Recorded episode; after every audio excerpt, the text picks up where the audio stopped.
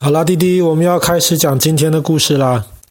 大概两个月之前吧，爸爸不知道弟弟还记不记得，爸爸讲到孟加拉的时候，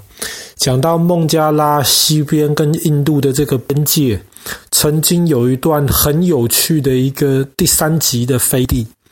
就是在孟加拉中间有印度的土地，在这块印度土地中间还有孟加拉的土地，在这孟加拉土地中间还有一块印度的土地。当然，我们当时讲到这块飞地的时候，我们也提到了。那么后来，印度跟孟加拉这两个国家，他们就坐下来讨论了一下，然后把这个非常荒谬的这一种第三级的飞地，这样子的一个行政区的划分，把它给取消掉了。所以现在孟加拉西边跟这个印度的土地，就是国界就是比较清楚的。那么我们今天继续讲到菲律宾的故事。我们今天要讲到一个第三级的一个小岛。这个小岛很特别。那么这个小岛是完全大自然形成的。这个小岛呢，它的名字叫做火神点，或者是火神岛。你要叫火神岛可以，不过其实它是很小很小的一块陆地，所以当地人其实叫它火神点。火神点呢是在一个湖里面，那么这一个湖呢是在一个火山上面，那么这一个火山呢又是在一个更大的湖里面，那么这个湖呢就是在菲律宾最大的岛吕宋岛上，那么吕宋岛呢当然就是在太平洋中间。所以这个也是一个很奇怪，大海中间有一个岛，这个岛中间有一个湖，这个湖中间有一个火山，这个火山口有一个湖，这个湖中间有一个岛，就是我们今天要讲的这个火神点，或是火神岛。我们现在讲这个火山好了，这个火山叫做塔阿尔火山，或是叫塔尔火山也可以。我们知道菲律宾其实在这个环太平洋的这个地震带上，跟台湾一样，所以菲律宾它其实有火山，然后其中最活跃的火山之一就是这个塔阿尔火山。这个塔阿尔火山呢，在过去大概不到五百年的时间，已经爆发了三十三次。那么最近的一次在两千二零二零年的时候，其实才大爆发了一次。那么，甚至在去年的三月，塔阿尔火山还有不断的那种喷烟雾出来。那么，当地的人其实非常担心要不要爆发。不过，至少到目前为止，塔阿尔火山还没有再一次爆发的迹象。那虽然这一个火山很活跃，但是这个火山其实它就离菲律宾的首都马尼拉不远，所以其实菲律宾的这个。政府跟科学家们其实都非常关心的，要要注意这个火山到底它现在的情况是怎么样。然后也是因为离马尼拉不远，再加上有爸爸刚刚讲到的这个第三级别的这一个火神岛，在是一个非常多观光客会去参观的地方。那么观光客离开马尼拉之后呢，他们先开车到塔阿尔湖。那么塔阿尔湖是一个蛮大的一个湖泊，那么当地的老百姓呢，或是观光客就要换小船，然后到这个湖中间的这个岛，就是塔阿尔火山。那么当你到了塔阿尔火山之后，你可以继续再往上爬，那个时候就会到了火山中间有另一个火山口的湖。那么这样子的火山口或是火山湖，其实呃不是很少见的。比方说，中国东北有一个很有名的山叫长白山，长白山上面的天池，其实就是这一种火山湖。那么为什么会有火山口，不会是尖尖的火山锥，而会有火山湖呢？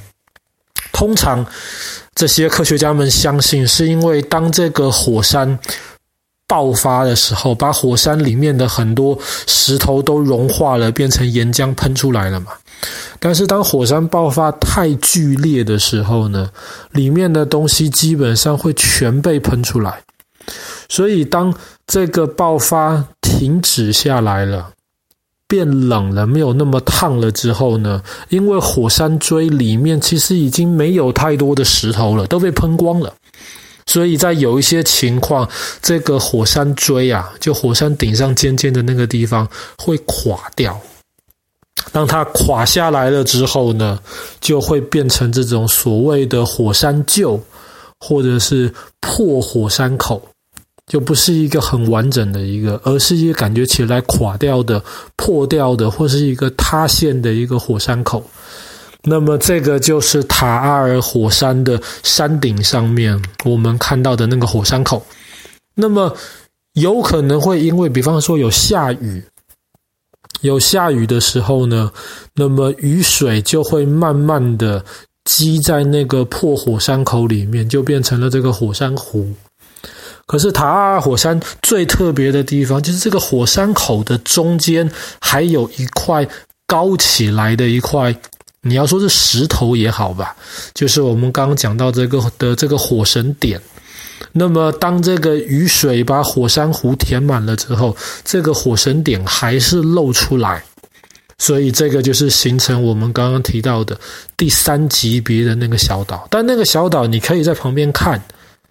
我要，如果你胆子大的话，你可以在旁边看。那爸爸这种胆子小的，我不知道火山什么时候会爆发。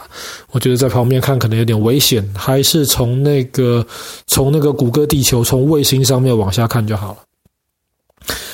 那这个呃火神点的这个湖泊，其实这个景色在二零二零年塔阿尔火山最近的一次大爆发的时候。这个点消失了，上面的那个火山口的那个火山湖全部干掉了。为什么会全部干掉呢？那是因为这个火山喷发出来可能太热了，就把那个火山湖里面的那个水全部都蒸发掉。所以在火山爆发完之后，有一段时间，那个火神点是基本上看不到的。可是，当然，在过去的两三年当中，又不断的下雨，所以现在那个塔尔火山的那个火山口的湖上，又是已经被水填满。所以，现在有观光客，或者是你从谷歌的这个，呃，谷歌地球。从上面往下看的话，你就可以看到爸说的那个全世界少见的一个奇景，在这个塔阿尔湖中的那个塔阿尔火山中间的那个火山湖中间的那个火神点。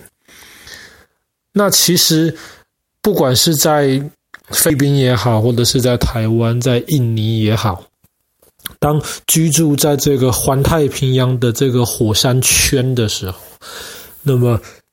非常小心的事情，因为每当比方说有地震，地底下面的这些板块在不断的挤来挤去的时候，有可能地底下的这个能量太大，那么就会容易造成火山吧。那即便现在人类的科学已经非常的，可是我们还是很难以确实判断什么时候火山会爆发。当然。这些比较火山，比方说像塔阿尔火山，就是科学家或者附近的村民都在随时关切。火山爆发之前，可能通常会开始冒烟，或者是会有一些其他的一些异常的情况。那么科学家就可以就此来监测，那么这个火山现在是不是有可能要进入新的一轮爆发的程序？那么塔阿尔火山，它最主要的问题是因为它离首都马尼拉太近了。那么马尼拉其实住了非常非常多人，所以如果真的火山爆发的话，要要要疏散周围的这些老百姓，其实不是一件很容易的事情。所以我们现在可能还没有一个很好的一个办法，能够来呃判断，或者是能够来处理这种火山爆发的问题。所以真的。住在火山口附近的这些老百姓，其实一方面他们享受着火山爆发之后这些火山灰通常是很肥沃的这些土地，他们可以在上面种出很好的东西。可是另一方面，他们每天生活都得提心吊胆的，不知道火山什么时候会爆发。那么从这个角度而言，爸爸真的希望科学有一天能够进步到我们可以在更早的时间之内就预知火山什么时候爆发，甚至我们可以找出更好的方法来减少这个火山爆发带来的伤害。好啦，那么爸爸今天的故事就讲到这边。这个菲律宾塔尔火山上面的这个火神殿